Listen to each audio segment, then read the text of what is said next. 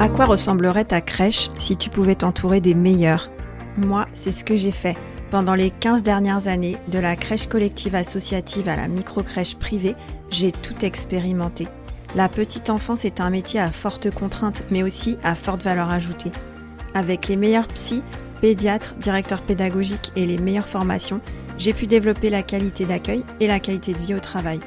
Alors si toi aussi tu es motivé par la qualité, Bienvenue dans Référence Petite Enfance. Bienvenue dans ton podcast. Bonjour à tous et bienvenue sur le podcast Référence Petite Enfance. Aujourd'hui, j'accueille Rokia Osen. Bonjour Rokia. Bonjour. Alors Rokia, tu vas nous parler aujourd'hui d'un sujet euh, qui est très présent dans les crèches, c'est le sujet de la continence des enfants. C'est une référence dans le secteur parce que tu as écrit un livre qui s'appelle L'hygiène naturelle et infantile. Est-ce que tu peux te présenter pour les auditeurs? Alors, je m'appelle Rokia Hossein, je suis psychomotricienne euh, actuellement euh, seulement en libéral. Euh, je suis également formatrice pour les professionnels et les parents. je travaille au sein de l'Institut de la parentalité et j'accompagne essentiellement, enfin beaucoup, beaucoup même, les parents euh, aussi bien en visio qu'en présentiel. Oui, c'est-à-dire qu'ils viennent te voir quand ils ont des soucis plutôt ou en avance quand dès qu'ils ont un bébé? On va dire en majorité quand ils ont des soucis, mais également de plus en plus tôt parce que je pense qu'il y a de plus en plus de sujets autour.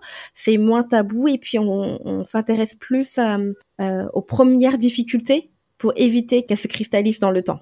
C'est un sujet où il peut devenir un peu une obsession hein, chez les parents. Euh. Mais on est là pour les, accompagner. C'est quoi en fait le, sujet en fait? C'est quoi la continence et c'est quoi les enjeux pour les parents et pour les, pour les professionnels aujourd'hui avec la continence? Alors, euh, un des enjeux de la, continence, euh, c'est surtout l'arrivée de l'école. souvent, l'arrêt des couches, parce que quand on parle de continence, on pense forcément immédiatement l'arrêt des couches et les passages aux toilettes de manière autonome est souvent lié un petit peu malheureusement avec la rentrée à l'école, puisqu'il y a déjà beaucoup d'enjeux avec euh, l'école, alors qu'en fait on peut déjà accompagner euh, les enfants euh, quelques mois avant, même une année avant l'entrée à l'école, mais de manière progressive, pour vraiment laisser le temps à l'enfant de connaître son corps, de changer un petit peu ses habitudes de couche et démarrer l'école sans l'enjeu de la continence, sans l'enjeu de l'arrêt des couches. Ouais, moi j'ai eu l'impression de voir vraiment les deux extrêmes. D'un côté, des parents qui font une fixation sur l'hygiène, la, propreté, comme ils disent parfois, de cette continence très très tôt, et du coup, l'enfant, on va le focaliser vraiment sur la continence, donc il faut euh, qu'il soit toute la journée euh, tout nu, par exemple. Alors, je, me souviens d'une famille, ils avaient mis le pot sur le balcon et l'enfant était tout nu chez lui, et du coup, quand il voulait euh, éliminer, fallait qu'il aille sur le balcon, alors qu'il, enfin, c'était tout un truc hyper bizarre et c'était un un très petit enfant. Et puis l'autre extrême, c'est les parents qui ne concentrent pas du tout là-dessus. C'est un non-sujet, ils veulent pas y penser parce qu'ils sont plus axés sur euh, le langage, euh, les livres, le sport, enfin autre chose. Et puis, euh, bah, patatras, juste avant l'école, ils en rigolent, mais bon, ils rigent un peu jaune en se disant, bon, bah, pendant les vacances d'été, il va falloir vite trouver une solution. Mmh Et c'est vraiment pas la période idéale. Je le dis hein, chaque été, du coup, aux familles, en fait, c'est pas du tout la période idéale parce que c'est là où l'enfant il sort de ses routines, où là, en fait, il peut être en insécurité par rapport à tous ces changements et on va pas lui imposer euh, l'arrêt des couches à ce moment-là. Et euh, l'intérêt justement de parler avec les professionnels de crèche, c'est parce que euh, vous accueillez les enfants au moins jusqu'à 18 mois, même plus. Et peut-être que vous avez déjà bien remarqué qu'autour des 18 mois, plus ou moins avant après, hein, on voit un intérêt de l'enfant. On va pas le voir comme ça vis-à-vis du pot, vis-à-vis de la continence, mais en fait, il montre déjà plein plein d'indices. Quel genre d'indices justement? Déjà, peut-être qu'il n'aime plus être changé, allongé, il a pas envie de porter des couches. Si, on pouvait, on le laisserait en culotte, ça lui plairait totalement. Ou bien il est curieux, il veut suivre peut-être les adultes ou les autres enfants, peut-être les plus grands, dans les, dans les, sections, euh, qu'est-ce qui se passe aux toilettes. Et les parents racontent en effet qu'à la maison, euh, l'enfant pose des questions, il, il veut voir ce qui se passe aux toilettes. Là, ça fait partie des signes de l'intérêt autour du pot. On le, on le vit en crèche, hein. parfois les enfants n'ont plus envie non plus d'être changés. Euh, donc ça peut aussi être source de stress pour l'enfant, pour le professionnel. Il y a des enfants avec qui euh, ça peut euh, être presque un blocage. quoi. L'enfant, il, il veut plus qu'on le mette sur le dos, sur la table de change, il donne des coups de pied. Donc ça peut aussi en fait venir d'un besoin d'évolution. Totalement. Et heureusement qu'on peut passer à d'autres formes de change en attendant. Ça ne veut pas dire qu'il s'intéresse à la continence de manière générale que le lendemain, il va plus porter de couche, qu'il va aller tout seul au pot. C'est vraiment un accompagnement progressif et dans cet accompagnement, on peut changer la façon euh, de le changer, de plus peut-être le changer allongé, mais debout. Ou bien, je propose aussi parfois aux parents qu'ils s'assoient que l'enfant s'assoit sur le pot, les fesses nues, et comme ça, on, si on arrive à avoir un accès à ces parties intimes, de le, de le nettoyer comme ça, pour qu'il s'habitue un petit peu à, à s'asseoir les fesses nues sur du plastique froid, on va dire ça comme ça, mais de manière vraiment progressive, et en fait, on va répondre à une de ces problématiques. Voilà, bah ça me plaît plus d'être changé allongé. Je sais pas pourquoi, mais ça me plaît plus. Dans ce cas-là, bah, on propose une alternative. Et en fait, ça va être comme ça pour tout. C'est-à-dire l'accompagnement, il part toujours de l'enfant. Du coup, dans cette période d'intérêt, euh, et c'est beaucoup plus facile que lorsque la fenêtre elle se ferme. Il y a un moment, bah, il a plus du tout d'intérêt et en fait, euh, on essayera justement de le mettre sur le pot et là, ça marchera plus. Ah oui, là tu parles de la période à laquelle l'enfant s'y intéresse. Effectivement, moi j'ai fait une formation pendant trois mois à l'Institut Maria Montessori où on parle vraiment des périodes sensibles de l'enfant et, on se rend compte que l'enfant, il y a des périodes auxquelles il va être plus sensible à certains sujets. Et en fait, ce que tu dis, c'est que autour des 18 mois, il va généralement, après chaque enfant est différent, mais il va montrer un intérêt pour ce sujet-là. Donc, il faut saisir, en fait, à cet âge-là, l'opportunité. C'est bien ça. C'est vrai qu'en crèche, on parle du change debout. Là, tu as parlé aussi du change assis. Et en fait, ça répond à ce besoin d'évoluer de l'enfant parce que l'enfant devient de plus en plus autonome. De fait, c'est pas un apprentissage, mais plutôt des acquisitions. Et comme l'enfant est en train d'acquérir plus d'autonomie, il a envie d'être actif, d'être acteur de son soin. C'est ça qui se joue en fait. Totalement. En étant debout ou assis, il est plus dans cette position de bébé euh, passif sur le dos. Et en plus, il va aimer qu'on lui donne des petites responsabilités au fur et à mesure. J'aime bien euh, préciser qu'on donne pas tout tout de suite parce que là, il est dans, dans un intérêt. On va peut-être lui donner une petite mission et puis après, on voit tout d'un coup qu'il s'intéresse plus trop. On va redonner une nouvelle petite mission. Bah tiens, c'est toi qui vas choisir la petite lingette euh, dans le petit sachet. Puis tiens, nouvelle mission, c'est toi qui vas peut-être mettre la lingette euh, sur les parties intimes. C'est l'idée de continuer à susciter de l'intérêt autour de l'hygiène, autour de la continence, avant que la fenêtre ne se ferme. Ok, donc on va passer au change debout ou assis selon euh, le matériel qu'on a. Alors pour être faire un change debout, on a besoin de rien. Hein. Il faut juste être un endroit propre avec son gant. Enfin nous, on n'utilise pas de lingette, on utilise des gants. Peu importe. L'idée c'est qu'il faut juste que l'enfant soit debout. Donc il n'y a pas besoin de matériel particulier. Et pour le change assis, c'est un pot relativement large pour qu'on puisse passer la main avec le petit gant pour nettoyer l'enfant. Donc avec ce pot un peu plus large, on va nettoyer l'enfant avec notre gant habituel, mais d'une façon qui correspond à ce qu'on a tendance à faire plus tard quand l'enfant a plutôt euh, deux ans et demi ou trois ans, alors qu'en fait on peut déjà le faire dès qu'il est en capacité de s'asseoir euh, tout seul. À 18 mois, c'est largement le cas. Alors, il y a un autre sujet que nous, on a travaillé à la girafe étoilée, c'était les couches lavables. Euh, j'aimerais bien avoir ton point de vue. Je trouve que dans notre société, on a tendance à oublier euh, tous les déchets qu'on génère et que ces déchets-là sont pas forcément naturels. Et du coup, nous, on avait envie de revenir un peu en arrière, mais je vois pas ça comme un retour en arrière archaïque.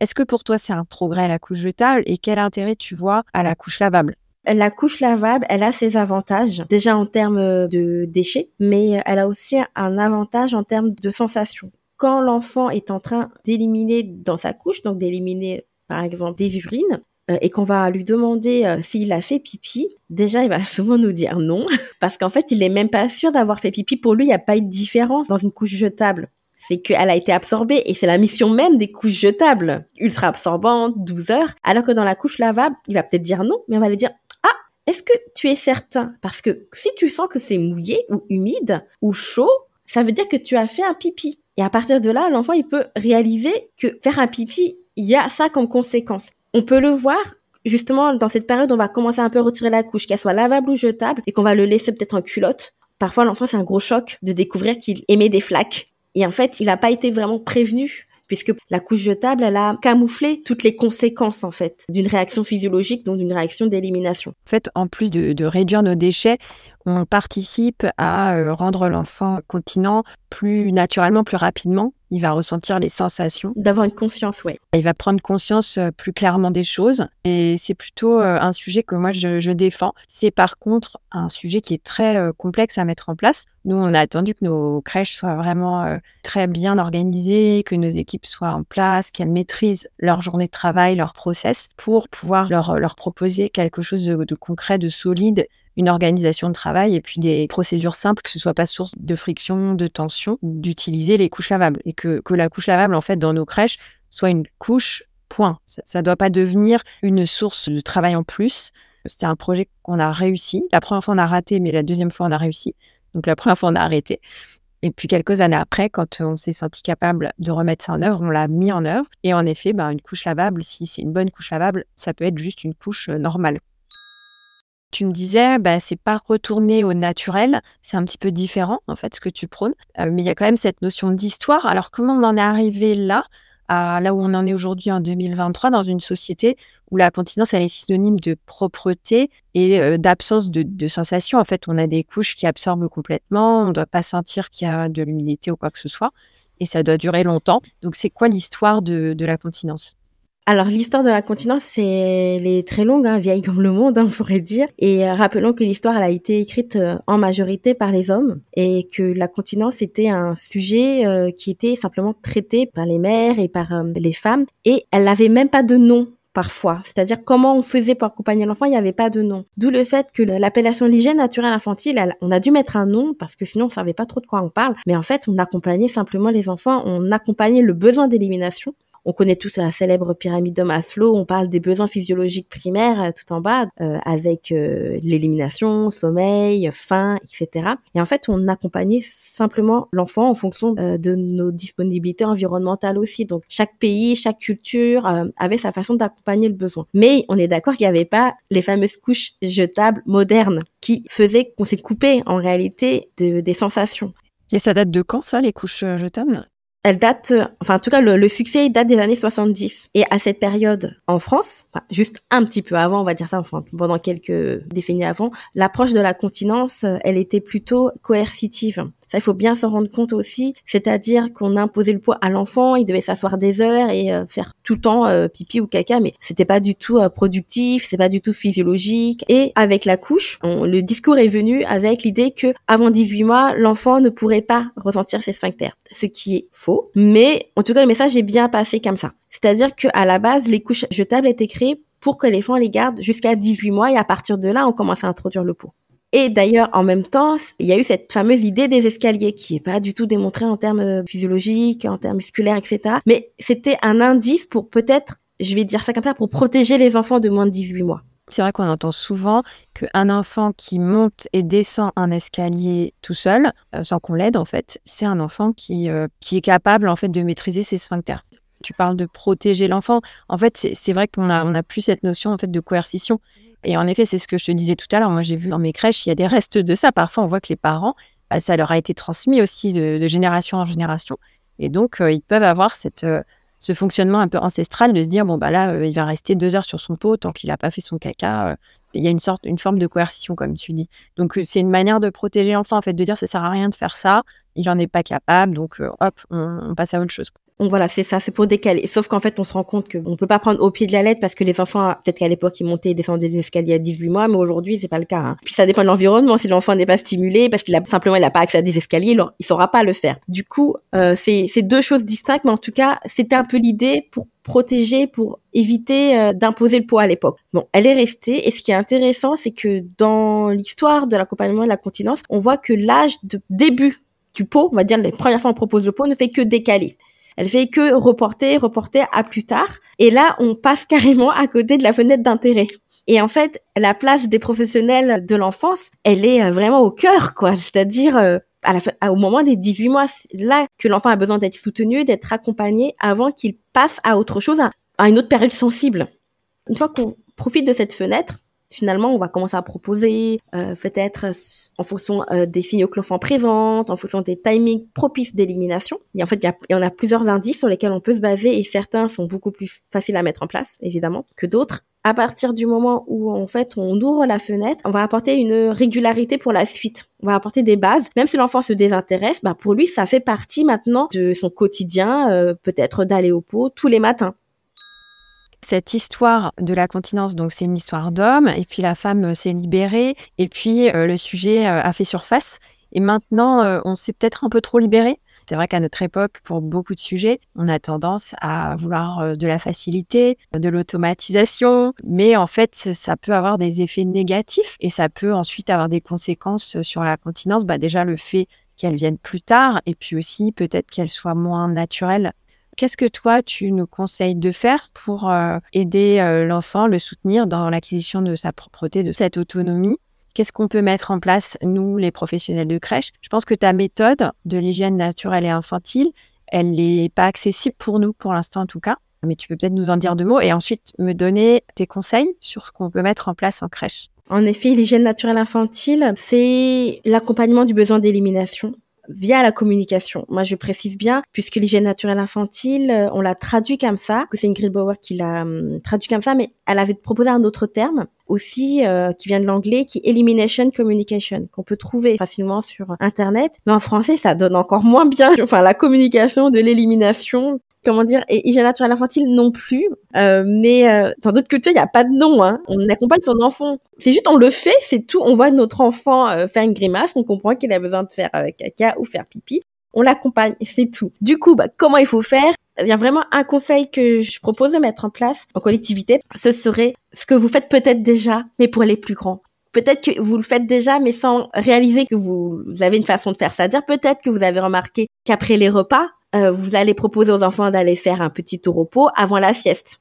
En fait, on parle souvent de oui, je propose le pot à l'enfant avant la sieste. Et moi, j'interroge. C'est après les repas en réalité. Parce que après le repas, c'est totalement physiologique euh, d'aller éliminer ses urines et notamment ses selles. Parce qu'à ce moment-là que le réflexe gastrocolique il peut s'enclencher je mets là l'idée que vous faites déjà pour les enfants de 2 ans et demi, 3 ans. en fait, on se dit qu'on peut faire pareil pour les enfants de 18 mois. En fait, on change pas totalement de façon de faire, on applique juste ce qu'on sait déjà faire, mais pour les petits qui sont vraiment là en période d'intérêt. Oui, je pense que c'est un changement de point de vue parce qu'en réalité, on, on a des changes un peu systématiques dans le discours, on dit non, il faut pas faire de change systématique, il faut être à l'écoute du rythme de l'enfant, etc. Mais en vrai, on n'arrive pas à faire ça en crèche parce que on n'est pas une personne par enfant, donc euh, il y a un rythme. Et du coup, on a quand même des temps de change. Alors évidemment, si l'enfant il a besoin d'être changé à un autre moment, on le change quand même. Mais c'est vrai qu'on a des temps de change à telle heure, à telle heure, etc. Et notamment ce fameux temps après le repas. Donc euh, voilà, si les enfants sont à table à 11h15, vers 11h45 euh, midi, il va y avoir les changes qui vont être courts. Et en effet, on va changer tous les enfants. nous, en micro-crèche, on a tous les âges.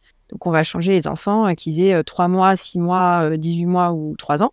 Mais peut-être que la différence, c'est la façon dont on va effectuer le soin.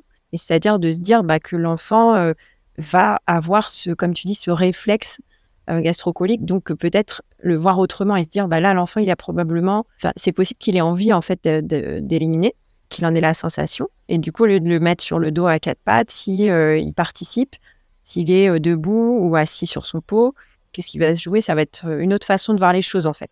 Tout à fait. Et d'ailleurs, c'est pour ça qu'on peut remarquer que quand on va changer les enfants, on ouvre la couche et là, on voit euh, qu'il y a des selles ou euh, des urines qui sortent parce que peut-être que c'était vraiment l'occasion, mais c'est juste que le lien n'a pas été fait de manière consciente. Et moi, je suis là en tout cas pour apporter que c'est totalement cohérent. On fait déjà ça. C'est juste qu'on laisse faire l'enfant à ce moment-là. Et si on le préparait, on l'invitait après le repas, viens, on va aller, aller sur le pot. Puis après, on va se laver les mains, on fera peut-être un petit dodo. Enfin, juste on l'intègre un peu dans une routine parce que physiologiquement, il y a une grande probabilité. Ça veut pas dire qu'il va forcément faire. C'est comme pour tout le monde. Peut-être ça va venir finalement 20 euh, minutes après qu'on ait changé la couche et qu'il n'y a rien eu. Mais comme on sait qu'il y a une grande probabilité, en hygiène naturelle infantile, on appelle ça catch a pee, attraper un pipi. Voilà. Ça veut dire qu'en fait, peut-être qu'en le posant comme ça sur le pot, il va faire un pipi. Et là, on a vraiment l'occasion de verbaliser sur ce qui s'est passé. Et il est là, en fait, le secret de l'accompagnement de la continence du fameux elimination communication. Il est dedans, c'est-à-dire qu'on va pouvoir dire à l'enfant oh, "Mais là, t'es en train de faire un pipi, c'est exactement ça faire un pipi. Tu sais, d'habitude le pipi il vient dans la couche, mais là c'est toi qui l'as fait. Comment t'as fait? Et peut-être que la prochaine fois que je te poserai sur le pot, peut-être qu'il y aura un pipi.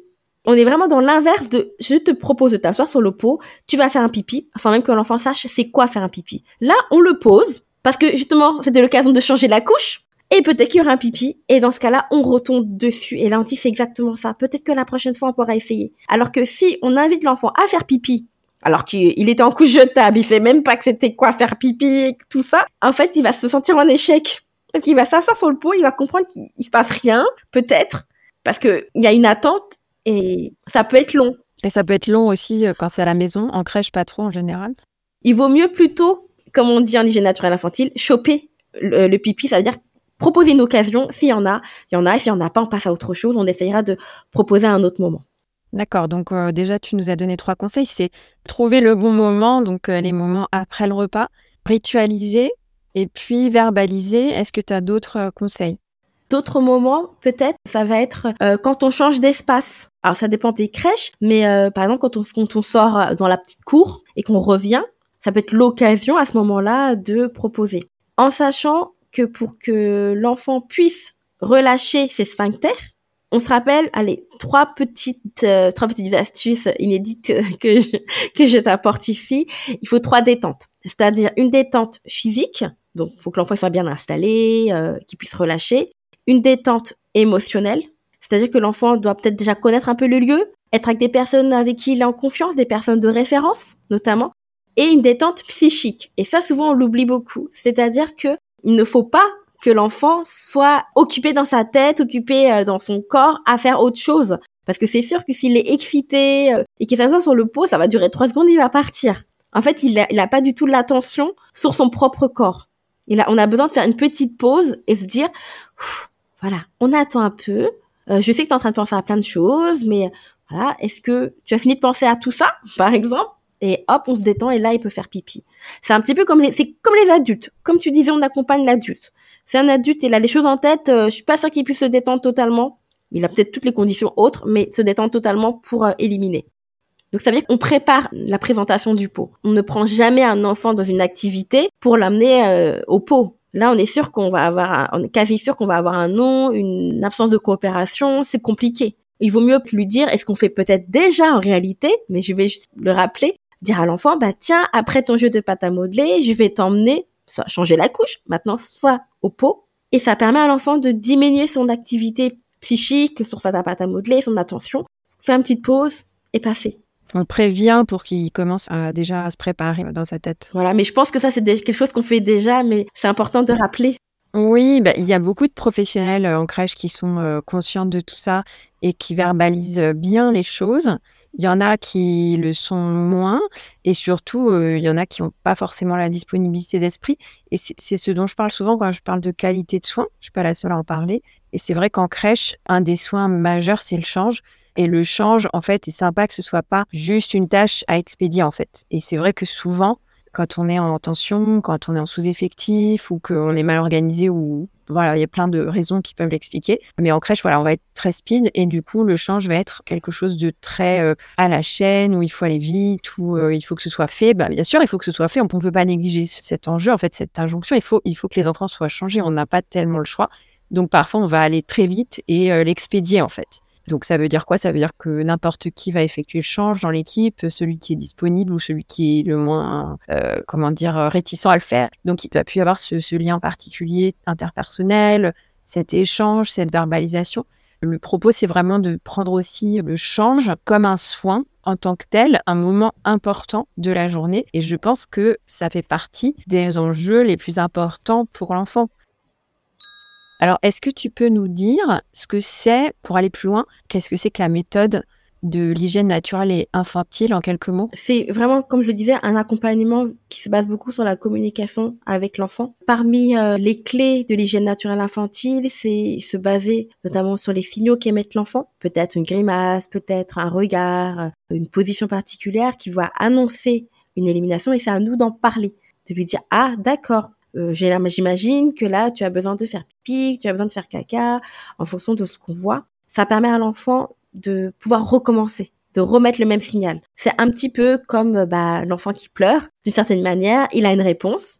Il va pleurer d'une autre manière, il aura une autre réponse et il va adapter. Sauf que si c'était aussi simple ce serait facile. Sauf que l'enfant, il grandit, il évolue, il se développe. Alors, il va développer d'autres signaux et c'est à nous de suivre son rythme. Donc, c'est super, mais euh, je pense que c'est compliqué quand il y a beaucoup d'enfants. Oui, donc c'est plutôt des parents qui vont s'approprier cette euh, façon de faire et qui vont être beaucoup dans l'observation de leur enfant. Ah, il faut être disponible, être là et puis observer, verbaliser et accompagner l'enfant euh, pas à pas dans le processus d'acquisition de la propreté. Et du coup, c'est des parents qui n'utilisent pas de couches? Alors, si, euh, l'hygiène naturelle infantile n'est pas incompatible avec le port des couches. C'est juste que les couches, on les considère comme euh, un back-off en fait au cas où. Au cas où si on n'a pas su détecter le moment et en fait il fait dedans. Et c'est pour ça que les couches lava permettent de communiquer dessus aussi. de se dire ah ok il s'est passé ça. Et justement une autre clé de l'hygiène naturelle infantile, c'est les timings. Donc ça veut dire les moments propices d'élimination. Donc une fois qu'on les connaît, on se dit ok, on les associe à notre vie et on se rend compte qu'on les fait pour nous, même adultes, c'est-à-dire après chaque réveil, après chaque repas, après chaque transition. Ça dire une transition, ça va être quand on rentre à la maison, quand on rentre dans un nouvel endroit, c'est une opportunité pour éliminer. Ça ne veut pas dire qu'il y aura forcément une élimination, mais on sait que c'est une opportunité et c'est là qu'on est vigilant. En tout cas, c'est ce qui fonctionne le mieux quand on peut pas observer son enfant et comprendre tous ses signaux, mais euh, de se dire on met en place justement des petites habitudes qui nous correspondent et c'est des habitudes euh, qui correspondent à nos hygiènes de vie tout simplement. Après, un autre, euh, une autre clé, ça va être l'intuition, qui est un petit peu, voilà, un peu difficile pour certains parents, certains professionnels, enfin voilà, de se dire, hum, là, j'ai l'impression que mon enfant, il va bientôt faire pipi, bientôt faire caca. C'est un petit peu difficile, mais ça marche pour certains. Euh, de temps en temps, hein, peut-être pas tout le temps, mais de temps en temps, on se dit, ah, je crois que ça va arriver. En fait, c'est beaucoup d'observation et de, connaissances fines de l'enfant. Et bien sûr que c'est notre idéal à nous euh, en crèche, c'est de, connaître très très bien les enfants pour pouvoir répondre au mieux à leurs besoins. Euh, mais c'est vrai qu'avec un groupe, je pense que la méthode est difficile à adapter.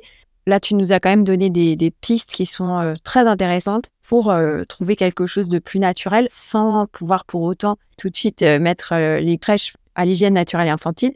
Parce que voilà, je sais que dans l'hygiène naturelle et infantile, il peut y avoir de cette idée vraiment de, oui, d'éliminer au-dessus d'une bassine avec des tout petits, etc. Enfin, on va vraiment euh, utiliser la couche plus comme un, accessoire secondaire, alors que pour nous, c'est primordial en fait pour l'instant la couche. Ah bah oui, mais totalement. De toute façon, à partir du moment où l'enfant il va éliminer sur les timings, bah en fait, on sait qu'on a un temps, la couche va rester sèche parce que finalement, il l'aura éliminé. Et en fait, comprendre qu'une fois que l'enfant il, a compris qu'il a un adulte, deux ou trois, peu importe, qui vont comprendre, qui vont l'inviter à aller au pot, en fait, il va vraiment se, se repérer avec cette personne. En fait, il va se dire, elle, elle me comprend, c'est elle qui m'accompagne, je suis en sécurité avec elle et elle va me proposer de manière régulière et si je ressens un inconfort, je vais me retourner vers cette personne. En fait, l'hygiène naturelle infantile, parfois dans une famille, c'est qu'un parent qui le pratique, pas deux. Parce que l'enfant a compris que, allez, généralement, la maman a mis en place et le papa n'arrive pas à suivre. Simplement, parce que le papa n'a pas su communiquer avec son enfant sur le moment et l'enfant s'est dit bah en fait toi tu comprends pas ma langue. Voilà, un peu comme euh, le bilinguisme. L'enfant va repérer qui va comprendre sa langue, qui va pas comprendre. Ça veut dire que c'est compatible en fait, même si euh, le parent le fait à la maison, la crèche peut euh, ne pas le faire et ça va pas bloquer le parent dans, dans son application d'hygiène naturelle et infantile. Bah oui. Néanmoins, il faut noter qu'une fois, une fois qu'un enfant il il découvre le confort d'éliminer en dehors de la couche. Il va peut-être continuer parce que parfois c'est pratique, il va continuer son jeu. Euh, donc la couche est pratique pour lui.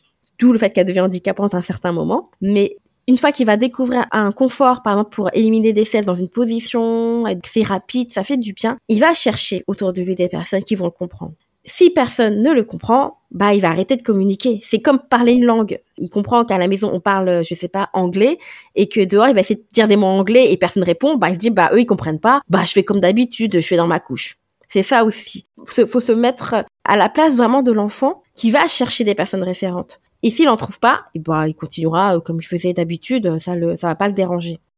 Une fois que l'enfant va chercher et s'il cherche de manière active, il y en a qui sont plutôt euh, insistants. On se dit mais pourquoi cet enfant euh, il va il veut toujours aller au, au, au pot là-bas? Pourquoi il regarde toujours la, pièce des toilettes? Parce que peut-être que lui il a vraiment besoin. Et une fois qu'on répond, il va s'accrocher à nous, à cette personne. C'est une, une, question de relation aussi avec l'enfant. Oui, mais nous, c'est un enjeu énorme hein, pour nous là, à la crèche et je, je milite beaucoup pour euh, l'application de la référence en crèche. Donc, il y a vraiment cette notion de lien, de connaissance, de compréhension euh, et, c'est un peu ce dont tu parles. Pour moi, c'est vraiment l'enjeu majeur qu'on doit nous travailler dans les crèches aujourd'hui. On a un peu perdu euh, cette référence qui est difficile à appliquer.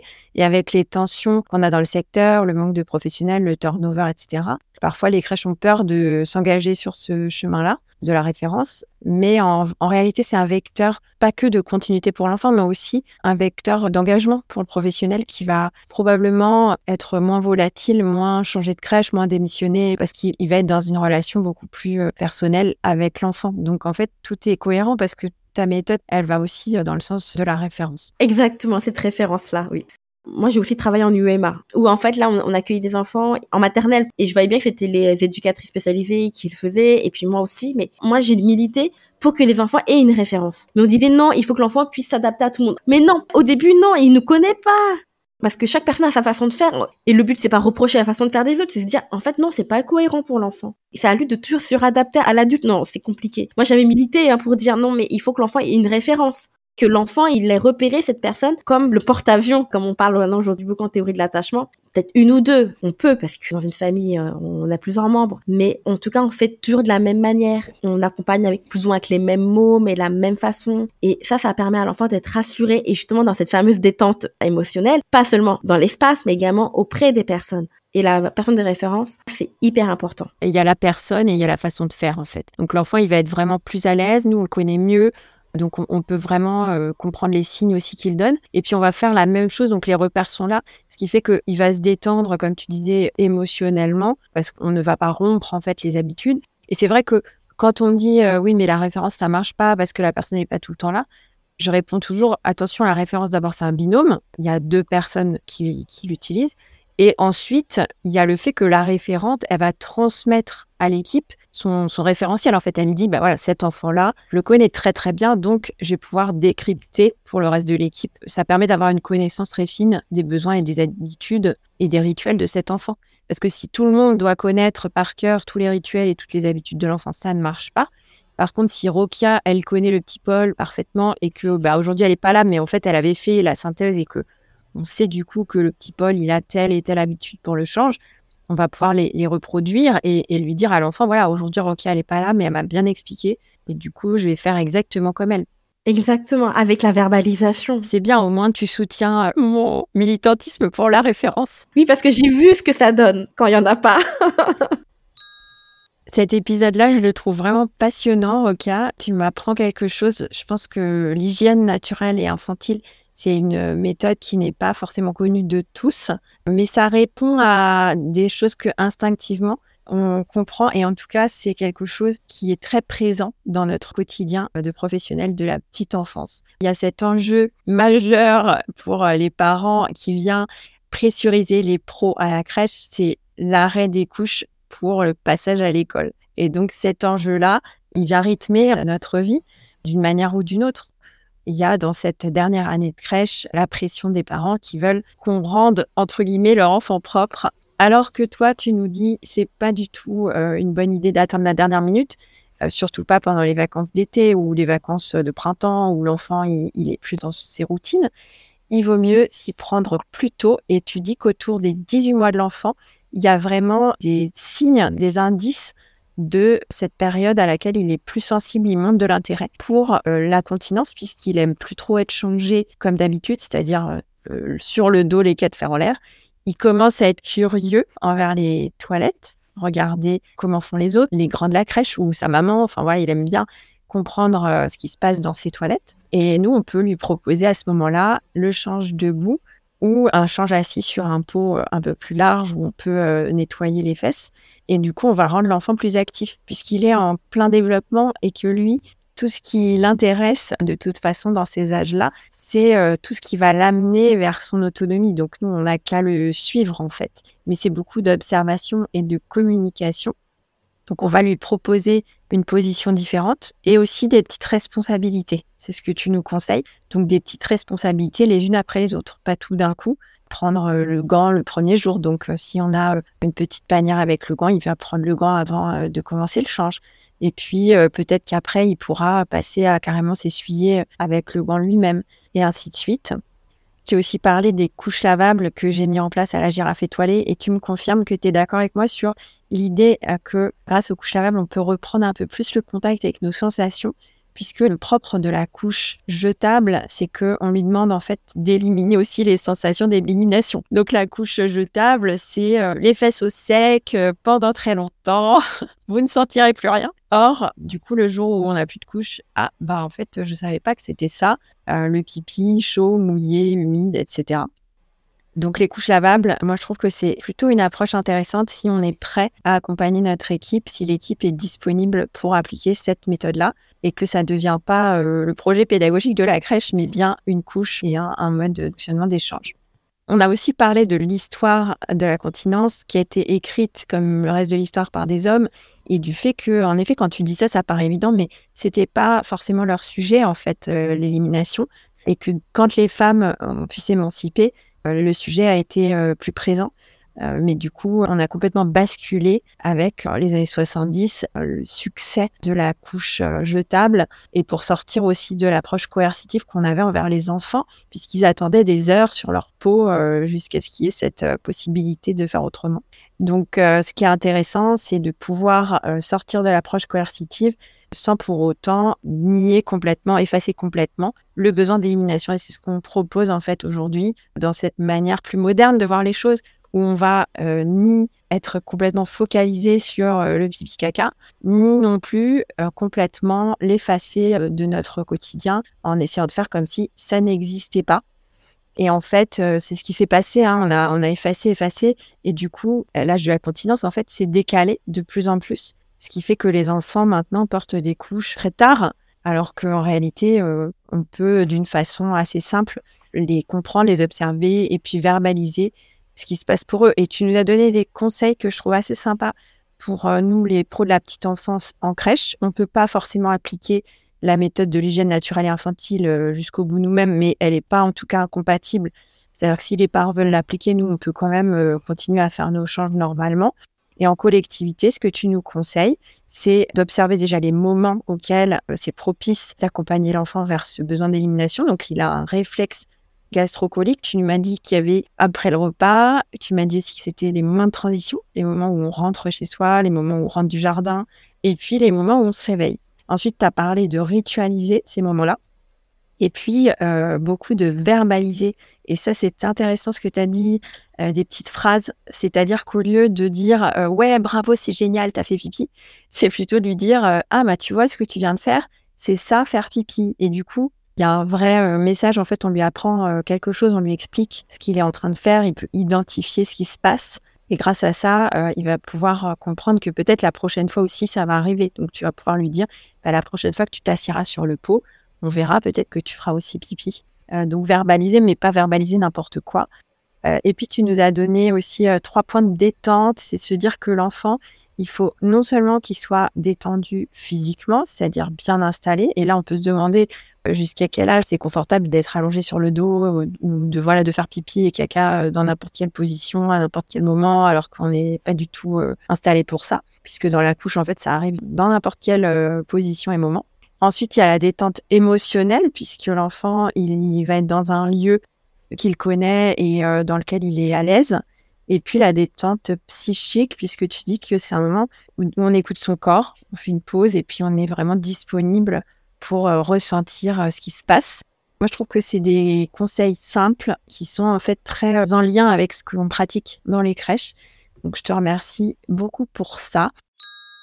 Moi, je milite et, c'est pour ça aussi que je voulais t'inviter pour que le change soit un vrai moment de travail pédagogique dans la crèche, que ce soit pas une tâche à effectuer, une tâche technique qu'on effectue vite, rapidement dans l'urgence, parce qu'il faut cocher en fait la case tout simplement, euh, et, qui est très dévalorisé. Hein. On voit que dans les crèches, euh, il y a une sorte de hiérarchie des diplômes. Donc, plus on est diplômé, moins on, accepte de faire un change. C'est refaire, en fait, de, ce soin-là un vrai euh, moment de travail pédagogique à la crèche. Parce que c'est un moment qui, pour moi, est essentiel pour l'enfant. Est-ce que tu as autre chose à, ajouter, quelque chose à dire aux professionnels pour les encourager? Parce que c'est vrai que parfois, ils savent pas trop comment s'y prendre pour aider l'enfant. Est-ce que toi, tu as quelque chose, une expérience dont tu veux nous faire part, une histoire de quelqu'un à qui tu as été confronté? Tu, parlais justement euh, du diplôme, euh, des personnes qui vont faire ou pas faire. Eh bien, euh, dans mon dernier poste en hôpital de jour, qui accueillait des enfants TFA, donc avec des troubles du spectre autistique, qui avaient entre, voilà, ils venaient à partir de 20 mois, mais un peu plus, jusqu'à 5 ans. Donc forcément, ils étaient dans cette période de couche. Eh bien, pour moi, c'était normal en tant que psychomotricienne spécialisée dans la continence, d'accompagner les équipes et de faire l'échange. Et justement de proposer, dire, ah, voilà, bah, peut-être que cette petite fille, elle serait beaucoup plus à l'aise sur le pot pour euh, changer la couche. On la, on fait glisser parce qu'on fait porter des pulopes. Hein, voilà, elle était quand même un peu grande, mais euh, au moins elle est assise et peut, j'ai accès justement à ses parties intimes, mettre, euh, bah, c'était des lingettes, nous c'était pas des gants. L'idée, c'est de dire qu'en effet, c'est un temps de rencontre de l'enfant, c'est un temps où finalement on peut échanger, on peut l'observer, voir ce sur quoi il est sensible, pas sensible. Et pour moi, ça faisait vraiment partie euh, de mon métier. J'ai demandé à travailler là-bas pour apporter euh, justement euh, des lumières sur la continence apprendre aussi des collègues. Je comprends quand on dit que c'est une tâche, que c'est pas très gratifiant, mais une fois qu'on prend le sens et qu'on le voit autrement, c'est un moment de relation, c'est un moment d'échange. Tu te joins à moi, Rokia. Donc, toutes les deux, ce qu'on veut, c'est faire du change, un moment, un vrai moment de travail pédagogique où on peut apporter quelque chose de valeur à l'enfant et plus une tâche ingrate. Je mettrai ton livre et puis tes coordonnées dans les notes de l'épisode. Je pense que ton travail pourrait vraiment aider beaucoup, beaucoup de crèches. Les équipes ont vraiment euh, à cœur de bien faire ce travail-là. Donc, euh, je pense que les pros vont peut-être t'appeler pour euh, que tu interviennes chez eux.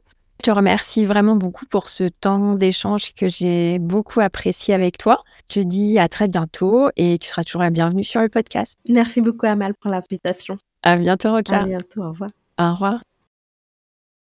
Merci d'avoir écouté cet épisode jusqu'au bout. J'espère qu'il t'a plu et que tu en ressors inspiré. Si c'est le cas, abonne-toi pour ne rater aucun épisode. Parle-en autour de toi et surtout laisse-moi une note 5 étoiles et un avis sur Apple Podcast ou Spotify. À la semaine prochaine.